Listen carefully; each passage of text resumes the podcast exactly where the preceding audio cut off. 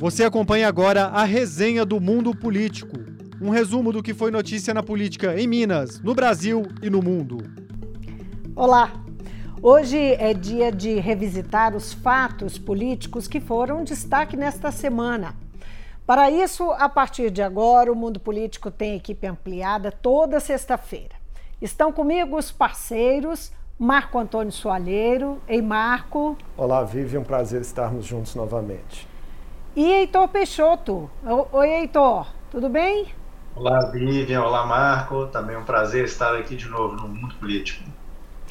Então vamos aos destaques. Aumenta a pressão dos servidores do Estado por recomposição salarial e o governador Romeu Zema altera a proposta enviada à Assembleia.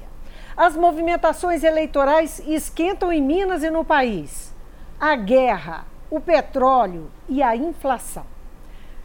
Quarta-feira foi dia de mais uma manifestação das forças de segurança pública.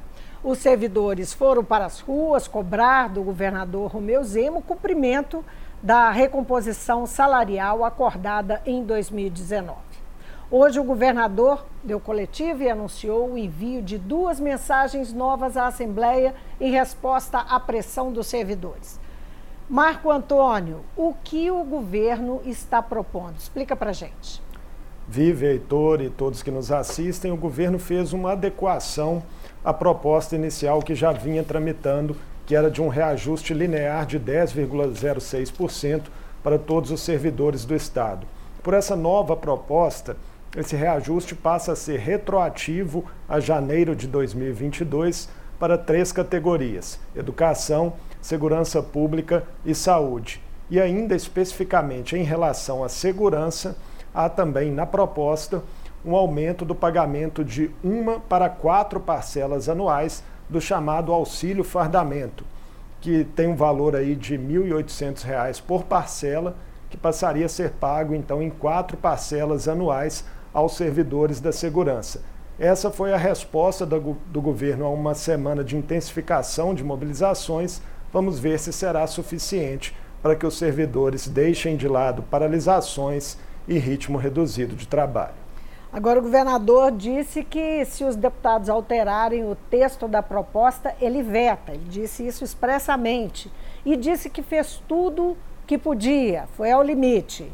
O que nós vimos foi o deputado Sargento Rodrigues, que é um dos principais líderes da categoria né, e das mobilizações em curso, fazendo muitas críticas a esse anúncio do governador, é, anunciando também o deputado Sargento Rodrigues que novos encontros serão feitos entre os parlamentares que representam o setor e as entidades sindicais e associações para definir aí outras estratégias. É, aparentemente, o impasse vai continuar Lembrando que o governo do estado também se comprometeu a enviar ainda nesta sexta-feira o pedido de retirada de urgência do projeto de adesão de Minas ao regime de recuperação fiscal, que é uma condição aí que permitiria é, que o projeto de recomposição salarial tramitasse mais rapidamente. Heitor. Vivi, nesse vídeo, hum. nesse vídeo que o Marco se referiu, que o Sargento Rodrigues postou minutos depois da coletiva hoje do Zema, é, o deputado ele, ele comentou vários pontos e um deles é, é, citando uma fala de Zema de que o Estado, de que no Estado é, o governo cumpre a lei. É, o, o, deputado Sargento Rodrigues ele, ele reforçou isso que os policiais também irão cumprir a lei. Isso deu a, a entender, foi uma sinalização aparente de, de, um, de uma das estratégias que as forças de segurança pretendem atuar e em alguns casos já têm atuado, que é, é nas chamadas operações padrão né, os, os, os, militares, os policiais em geral, exercendo as suas obrigações, porém é, de uma forma mais criteriosa, mais cautelosa, cumprindo. Ele, ele, até citou essa palavra, o estrito cumprimento da lei. Então, as operações às vezes podem ficar um pouco mais lentas, né, e, enfim, os procedimentos mais protocolares. E aí, sobre manifestações, né, o presidente Agostinho Patrus, ele ainda não se manifestou no Twitter, normalmente ele se manifesta nesses assuntos no Twitter. Durante a semana, ele reforçou é, da importância de se aguardar o governo, de fato, é, enviar à Assembleia a retirada do pedido de urgência desses projetos, porque existe essa, essa sensação na, nas categorias de, de, descumprimento de palavra por parte do governador. Então, o presidente está é, pedindo esse, esse, essa confirmação. Hoje foi sinalizado de que o, o, pedido está sendo enviado no dia de hoje, mas ele precisa ser recebido no, plenário e lido para que esse pedido de urgência, então, seja de fato retirado pelo governador do estado de Minas Gerais. Mas alguma liderança desses, é, dessas principais categorias aí se manifestou? Pessoal da educação, saúde, alguém se manifestou? Ou de outras categorias? Né? É, ainda não vimos essas é, respostas por parte das associações sindicais, mas me chamou muita atenção durante a semana uma fala muito forte do presidente da Associação dos Praças Policiais e Bombeiros Militares, a ASPRA, Helder Martins de Oliveira. Ele dizia que essa, esse processo de negociação com o governo do estado é uma espécie de jogo de xadrez e que os policiais militares estão dispostos a jogarem esse jogo até o dia 2 de outubro, numa clara sinalização de que o governador pode ter que enfrentar grandes descontentamentos é, entre as forças policiais, com repercussões inclusive para sua campanha à reeleição.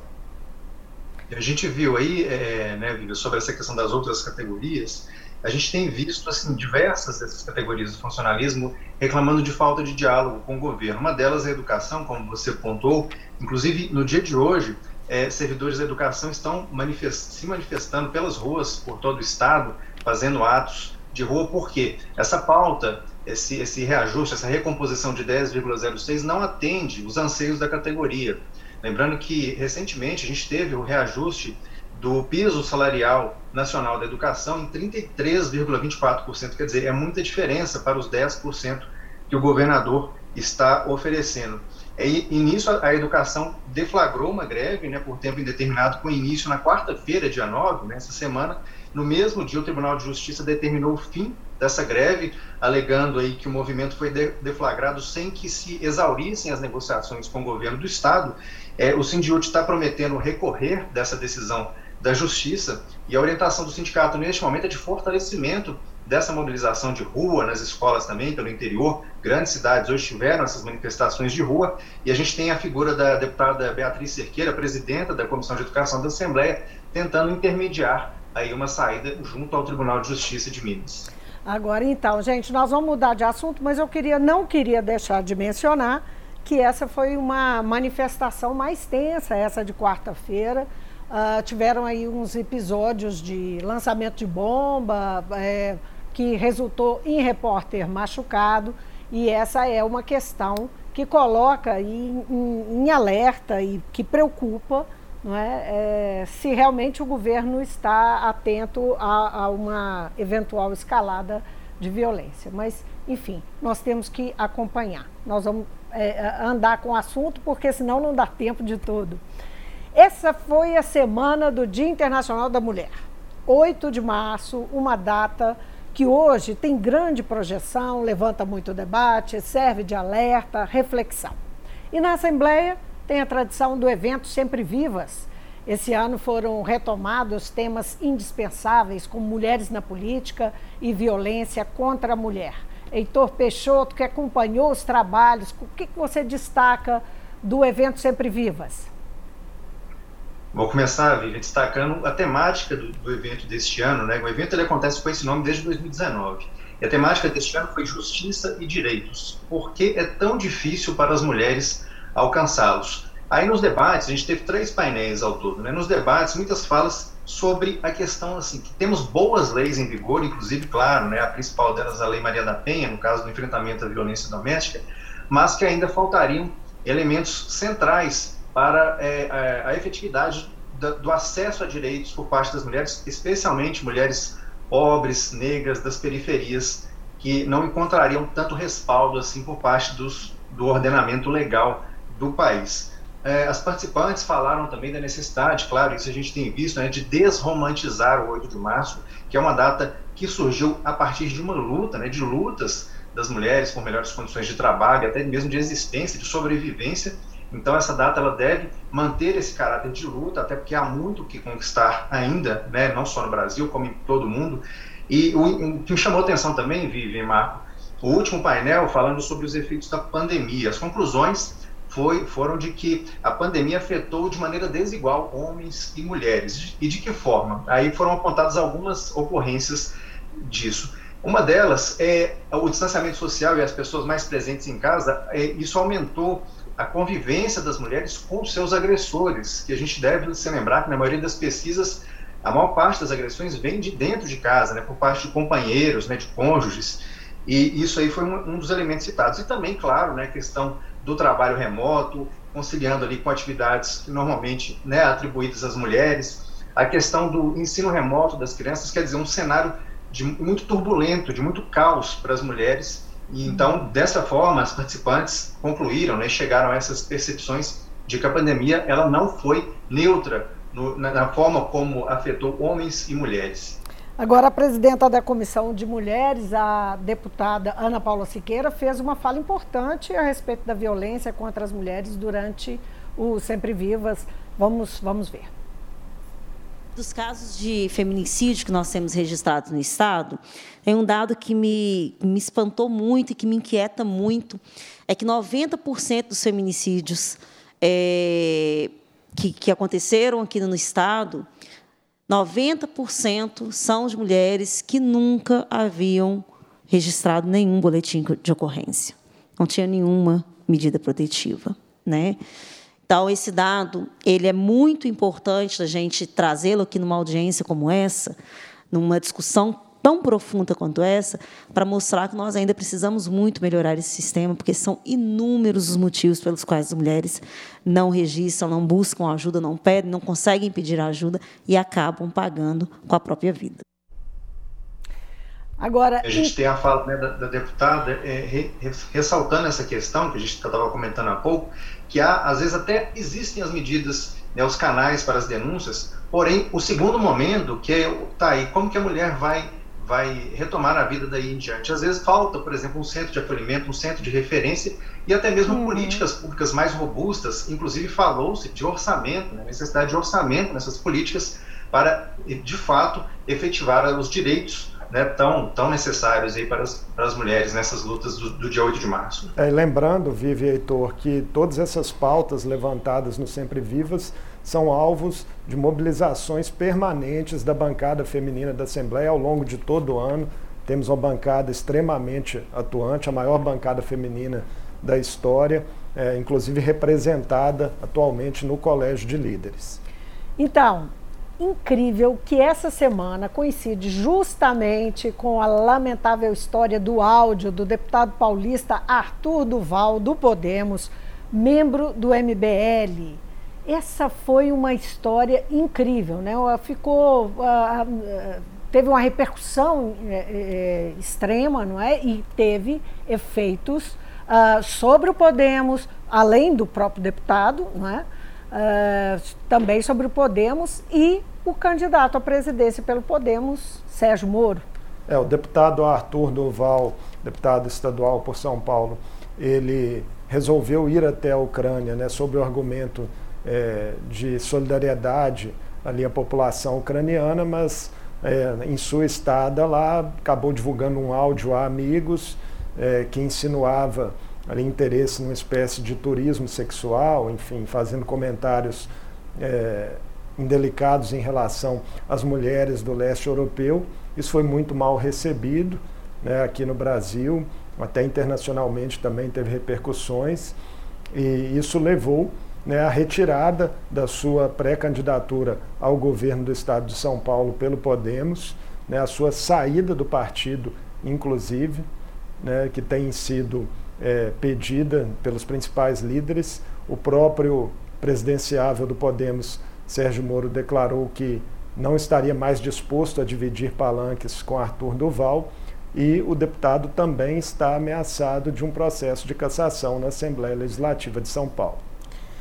Bom, enfim. O deputado, né, o, Vivi, só, desculpa, só complementando, o deputado, assim, ele era visto, né, apontado como uma, como uma figura estratégica dessa candidatura de Sérgio Moro, não tanto pela relevância política, mas pela capacidade de mobilização das redes.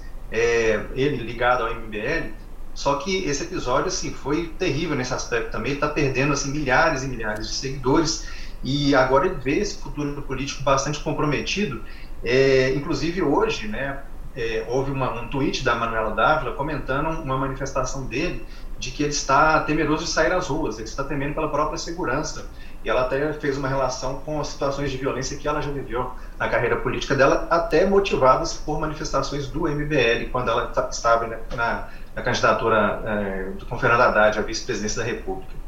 Agora, Heitor, Marco, e a fala do Procurador-Geral da República, Augusto Aras, sobre esmalte das mulheres? O fora do Aras repercutiu bastante também, não é? é essa fala chega a beirar o inacreditável, né, no contexto atual que a gente vive de afirmação dos direitos das mulheres. Então. É, ele estava participando de um, evento, né, do Conselho Nacional do Ministério Público, exatamente sobre o Dia da Mulher.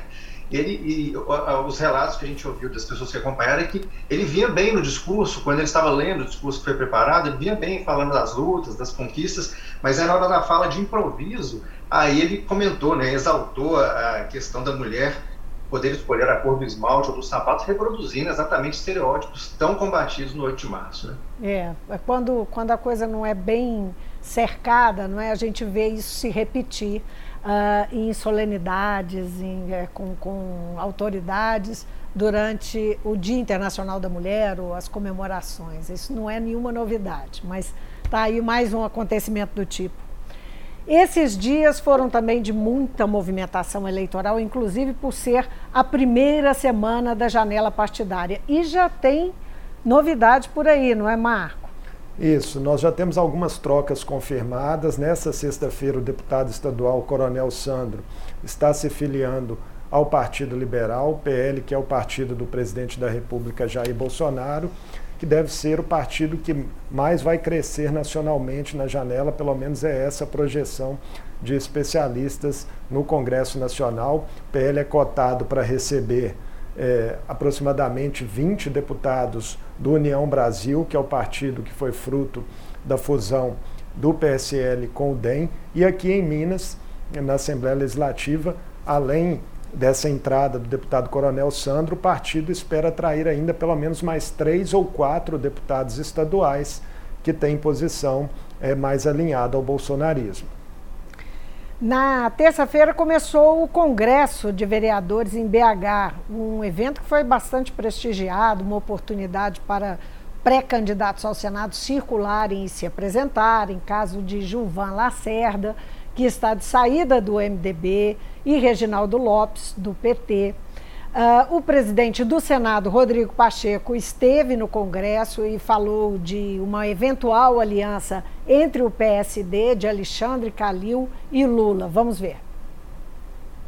O prefeito Alexandre Calil é do PSD, um pré-candidato ao governo do Estado. É natural que tenha as conversas próprias da política, e assim como há conversas com o Partido dos Trabalhadores, é, deve haver também com outros partidos políticos. Aí, vamos dizer, são os candidatos e os, os, os partidos locais é que tem que fazer essas conversas políticas. O PSD tem o desejo de ter uma candidatura a presidente da República, tem o desejo de ter uma candidatura ao governo do Estado, ambos os desejos são legítimos e as conversas políticas elas devem acontecer. Eu não consigo avaliar se isso pode atrapalhar ou não. O muito importante da política é conversar, esgotar as possibilidades, conversar com todos os personagens. Também no Congresso de Vereadores, o deputado Antônio Carlos Arantes disse que o PSDB deve entrar na chapa de Romeu Zema ao governo com o nome do vice. Ainda é muito cedo para falar. O PSDB caminhar com o Zema, no meu entendimento, já é algo definido, né? devido à parceria exercida durante esse mandato, onde o governo Zema foi muito leal, muito parceiro, e o PSDB da mesma forma. Então é uma parceria que tem dado certo. A questão de vice, eu acho que é muito cedo ainda para falar, porque são várias pessoas que, que pleiteiam e o governador tem que saber nessa hora certa de pegar a pessoa que venha somar bastante. Marco, Heitor. É, em relação ao cenário estadual, Vivian, a declaração do presidente do Senado, Rodrigo Pacheco, é natural. Ele, inclusive, né, é, declarou essa semana que não será mesmo candidato à presidência da República. É, ele foi, chegou a ser cotado para isso, mas é, de fato os movimentos nos últimos meses já indicavam é, que isso não seria levado a cabo. E o partido dele, o PSD, tem aí caminho aberto, aparentemente, em Minas para uma aliança com o PT. Inclusive, o ex-presidente Lula né, deu uma entrevista à Rádio Tatiaia durante a semana, dizendo que esse também é o desejo do PT de fechar uma aliança em torno da candidatura do prefeito de Belo Horizonte, Alexandre Calil, a governador. Sobre o apoio do PSDB ao governo Zema, é também natural, porque o partido tem inclusive o atual líder do governo, deputado Gustavo Valadares. Só queria destacar, vive ainda uma movimentação rapidamente da janela eleitoral, que tem a ver com esse cenário estadual. O deputado Arley Santiago, que estava há 35 anos no PTB, deixou o partido para se filiar ao Avante. O Avante tem agora quatro deputados estaduais. Deve lançar como candidato à presidência da República o deputado federal mineiro André Janones e também está disposto é, o partido a apoiar a reeleição de Romeu Zema em Minas Gerais. Viva, essa questão do PSD é interessante observar também né, como que o partido ele cresceu muito nas, nessas últimas eleições, notadamente na última.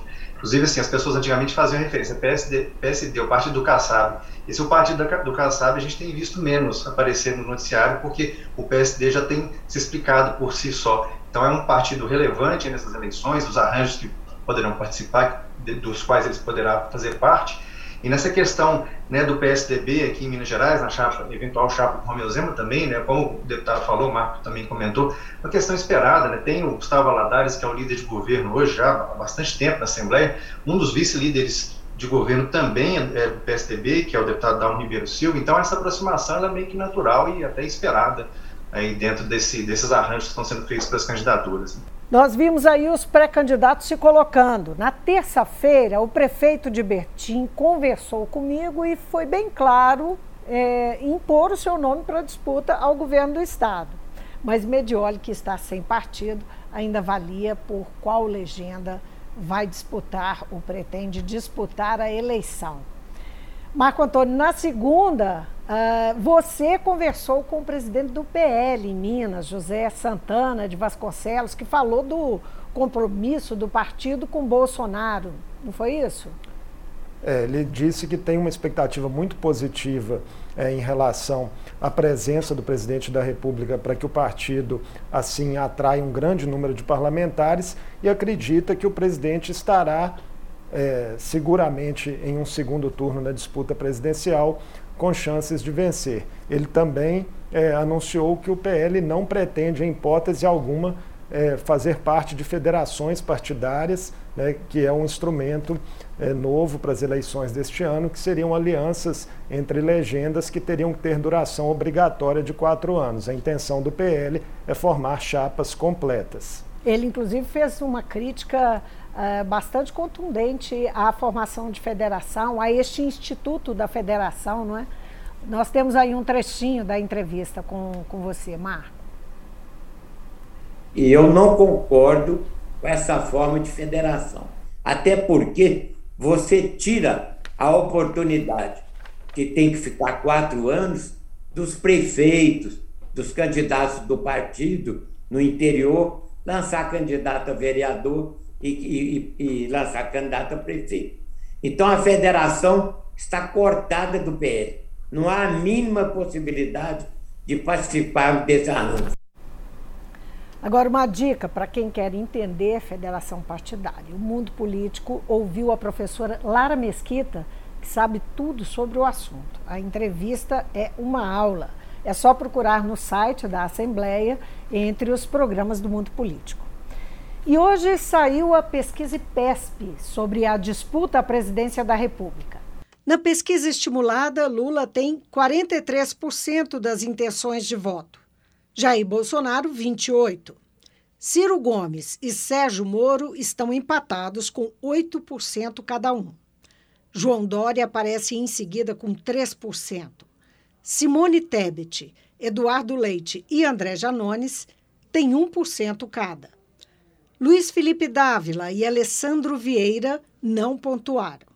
Eleitores que disseram que pretendem votar em branco, nulo, não votar ou em nenhuma das opções somam 7%. Não sabem ou não responderam totalizam 2%. Na simulação de segundo turno, Lula bate Bolsonaro por 53 a 33%. Em relação ao levantamento anterior, de 11 de fevereiro, Lula manteve o mesmo percentual e Bolsonaro oscilou um ponto para cima. Lula derrota todos os demais candidatos no segundo turno. A desaprovação do governo Bolsonaro está em 63%, no levantamento anterior era 64%. A pesquisa IPESP foi realizada entre os dias 7 e 9 de março, com mil entrevistas por telefone. A margem de erro é de 3,2 pontos percentuais. E Lula anunciou que entra em pré-campanha em 2 de abril. Essa semana foi lançado também o aplicativo Lula Verso com memes de campanha. Houve questionamentos sobre ser campanha antecipada. As, as assessorias do PT Nacional e do ex-presidente Lula, quando procuradas, não confirmaram nem descartaram a autoria da iniciativa. E aí, vocês viram o Lula Verso? É, o fato é que as redes sociais tendem a ter novamente um protagonismo grande nas eleições e todas as forças políticas vão se movimentar. É, não surpreende nesse sentido. Reforça, né, Vivi, essa relevância das redes. E no, na, na, eleição passada, né, 2018, havia uma incógnita até ao meio do processo eleitoral, qual, qual seria de fato o alcance a potencialidade das redes, e a gente viu aí viradas expressivas, a eleição de Wilson Witzel e outros aí que se elegeram do nada, assim, uhum. um quadro praticamente do zero. E aí, tem, além dessa questão da, da, da, presença nas redes, a gente vê uma tentativa de aproximação com a parcela mais jovem do eleitorado, lembrando aí que eleitores bem mais jovens, aqueles de 16, 17, ou sequer eram nascidos ou eram muito pequenos quando o Lula foi eleito a primeira vez. Então há também um esforço de fazê-lo conhecido nessa população mais jovem. Agora, Geraldo Alckmin é, ainda não se filiou ao PSB, em que pese que essa semana é, teve manchete dizendo que estava tudo resolvido, de fato parece que não. O partido não entra na federação, liderada pelo PT, mas o que parece que está é, é, confirmado é que o candidato a vice de Lula pelo PSB é, vai ser mesmo Alckmin está nesse pé, né, Marco? Tudo encaminhado, mas nada sacramentado. É, dois movimentos muito especulados, um nacionalmente e outro no Estado. Vamos ver se vão se confirmar nas próximas semanas. Seria Geraldo Alckmin nessa condição de candidato a vice de Luiz Inácio Lula da Silva e uma aliança entre Lula e Alexandre Calil, do PSD, aqui para o governo de Minas. E o presidente Bolsonaro também se movimentou de olho nas eleições. Teve um encontro com evangélicos e posou, isso foi um evento, e também posou com as famílias que deixaram a Ucrânia no avião da FAB e desembarcaram ontem no Brasil. Como é que vocês viram essa, é, esses movimentos, não só dessa semana, mas esses últimos movimentos do Bolsonaro? Uh, que notadamente estão mirando, não é? é? é? são movimentos eleitorais também, não é?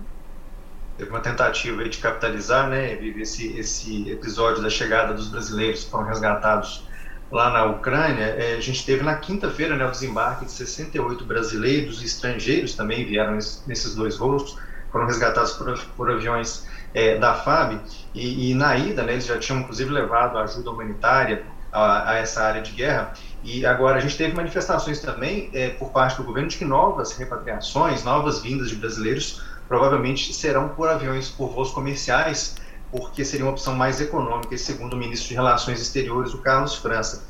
É, e é interessante que há uma inflexão, uma mudança, né? exatamente talvez pensando nessa pauta positiva, porque inicialmente né, o governo brasileiro, lá no início do conflito, tinha descartado enviar esse tipo de suporte, de ajuda, né, de resgate dos brasileiros que viviam lá, mas tiver, a gente viu aí muitos apelos por parte da comunidade brasileira, as esposas, os filhos, relatos de muitas dificuldades que essas pessoas enfrentaram aí nessa fuga da área de guerra e aí a gente vê então essa, exatamente essa mudança de, de, perfil, talvez sentindo o clima das redes, né, o calor das redes, a, a cobrança por parte do próprio eleitorado de trazer essas pessoas de volta, né? E o presidente da República agora vai ter que lidar né, com a questão da alta dos combustíveis também em decorrência do confronto mas que tem aí um potencial de desgaste para o governo. Eu sei que isso é um assunto muito importante, mas nosso tempo está um pouco curto, apertado.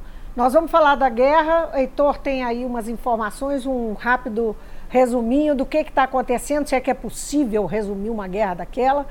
Mas uh, tá, essa guerra está completando 15 dias, não é? São muitos ataques gravíssimos tentativa de negociação frustrada, preço de petróleo, como Marco Antônio disse, está nas alturas, crise humanitária. Então, Heitor. Pois é, Vivi, a gente está vendo ataques assim terríveis, né? As, as, áreas civis, principalmente, relatos de brigas pelas ruas nas cidades mais afetadas, como Mariupol, as pessoas brigando por alimento, por remédio, as lojas completamente saqueadas já por parte da população desesperada, né? Sem esse acolhimento. É, civis, né, fazendo enterros em valas comuns, as pessoas cavando as próprias valas para enterrar os, os entes queridos. De novo, ataques aos hospitais, né, como a gente tem visto, escolas também sofrendo ataques por parte dos russos.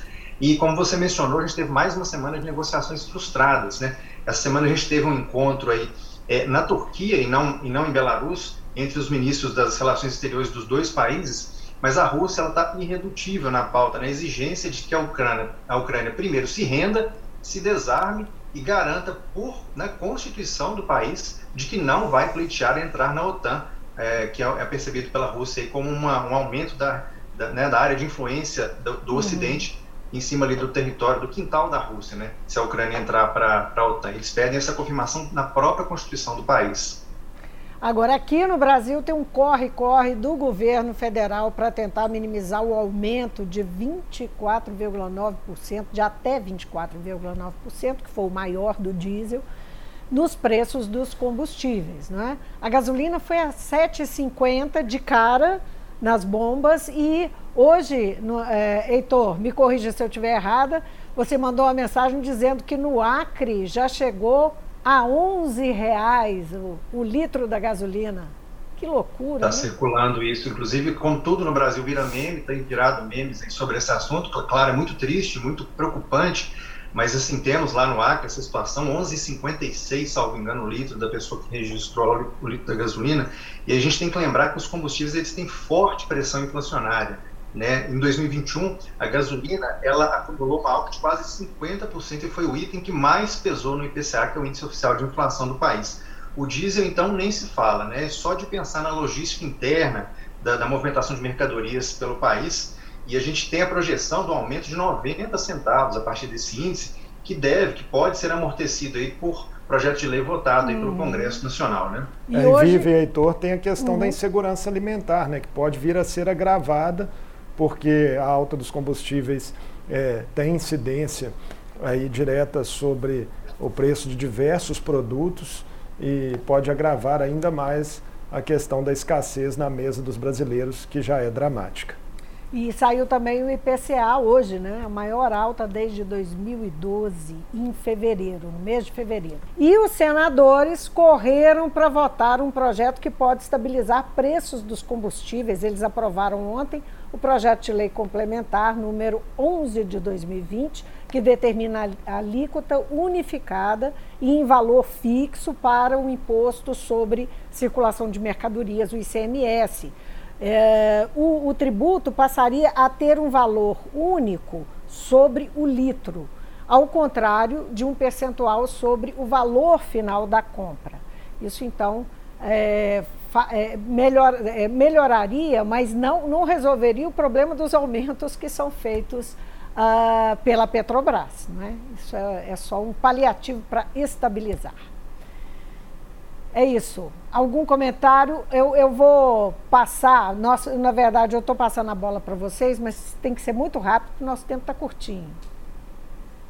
O ICMS, né, Vivi? Ele, o, a questão que a gente vai ter que observar aí é essa, essa, essa guerra com os estados, porque o ICMS é a principal fonte de receita dos estados e a proposta que vem de Brasília, de economia, né, para, para a população, de, de amortecer esses aumentos, é em cima da, de, de, exatamente dessa fonte dos estados se financiarem e manterem seus programas. Então, os governadores já têm um movimento, inclusive, de judicializar esse projeto de lei no Supremo Tribunal Federal, questionando, inclusive, a constitucionalidade dessa medida. O próprio governador Romeu Zema, no pronunciamento que fez hoje né, a respeito da situação é, de recomposição salarial dos servidores do Estado foi questionado a respeito é, dessa alteração aí é, na alíquota de ICMS e demonstrou preocupação, acredita que Minas Gerais vai ter uma perda considerável de arrecadação. Ele ainda não tinha números, disse que a Secretaria de Fazenda já está trabalhando nisso, mas que de fato deve se confirmar uma perda relevante de arrecadação para o Estado.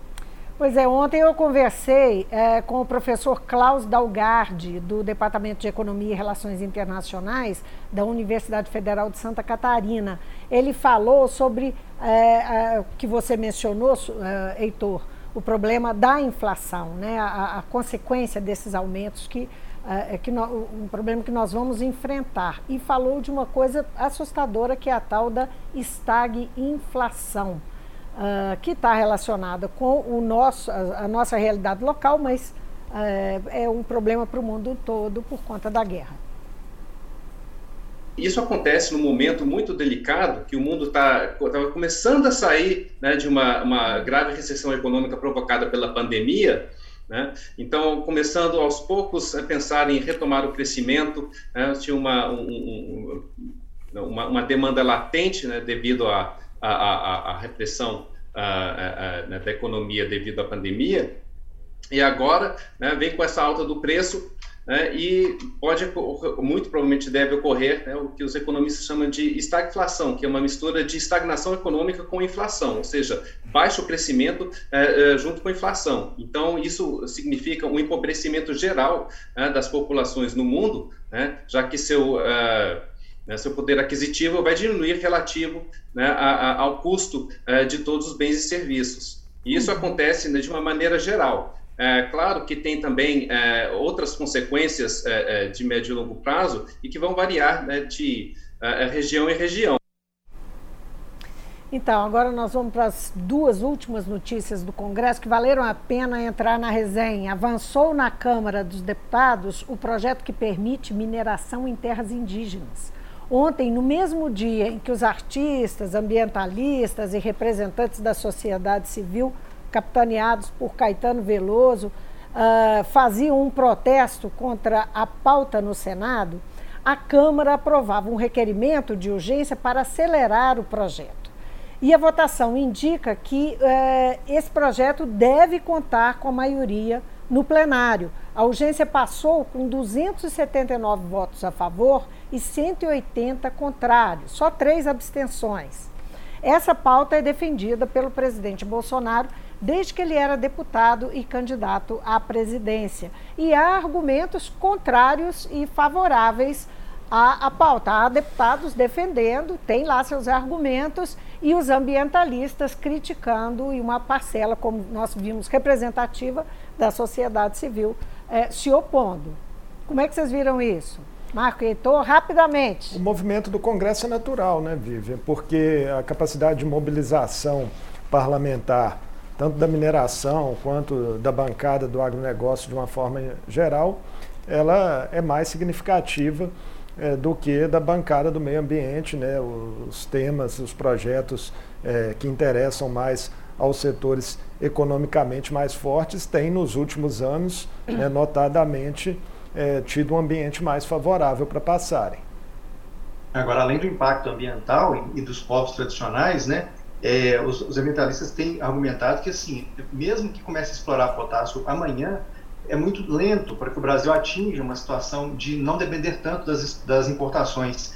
E isso, acho que é uma notícia de hoje também, é que o governo lançou um plano né, para, para aumentar essa produção de fertilizantes no país e as metas, as 80 metas e 130 ações a serem implementadas, elas são previstas até 2050. Quer dizer, não é uma coisa de curto prazo, é mesmo que comece a se explorar no dia de hoje, na semana que vem, as reservas indígenas com esse custo que a gente deve ter desse tipo de exploração. Né? E só para encerrar a semana do Dia Internacional da Mulher com notícia boa. O Congresso derrubou o veto presidencial ao projeto da dignidade menstrual. Aquele projeto da deputada Marília Reis que prevê distribuição gratuita de produtos de higiene menstrual a mulheres em situação de vulnerabilidade. Lembrando que em Minas nós já temos uh, um projeto que foi aprovado e isso já está em vigor um projeto da deputada Leninha. Nós vamos encerrando por agora essa resenha do mundo político com os destaques do noticiário da semana. Eu agradeço aos meus colegas, Marco Antônio Soalheiro. Até mais, Marco. Obrigado, Vivian. Também... Um abraço a você e ao Heitor. Outro grande. Também Heitor Peixoto. Tchau, Heitor. Tchau, Vivian. Tchau, Marco. Obrigado a todos. E você pode rever esse programa e todas as entrevistas do Mundo Político no site da Assembleia e no YouTube. Você também pode ouvir a gente em podcast, basta buscar no Mundo Político no seu tocador favorito. A gente volta na segunda-feira. Até lá! A resenha do mundo político é uma realização da TV Assembleia de Minas Gerais. Participam do programa os jornalistas Vivian Menezes, Marco Antônio Soalheiro e Heitor Peixoto. A edição de áudio foi de Tarcísio Duarte e a direção de Alevi Ferreira. Você pode seguir o Mundo Político nos principais tocadores de podcast. Assim, você não perde nenhuma edição do programa. Para assistir a essa entrevista e aos outros conteúdos da TV Assembleia, acesse almg.gov.br/tv.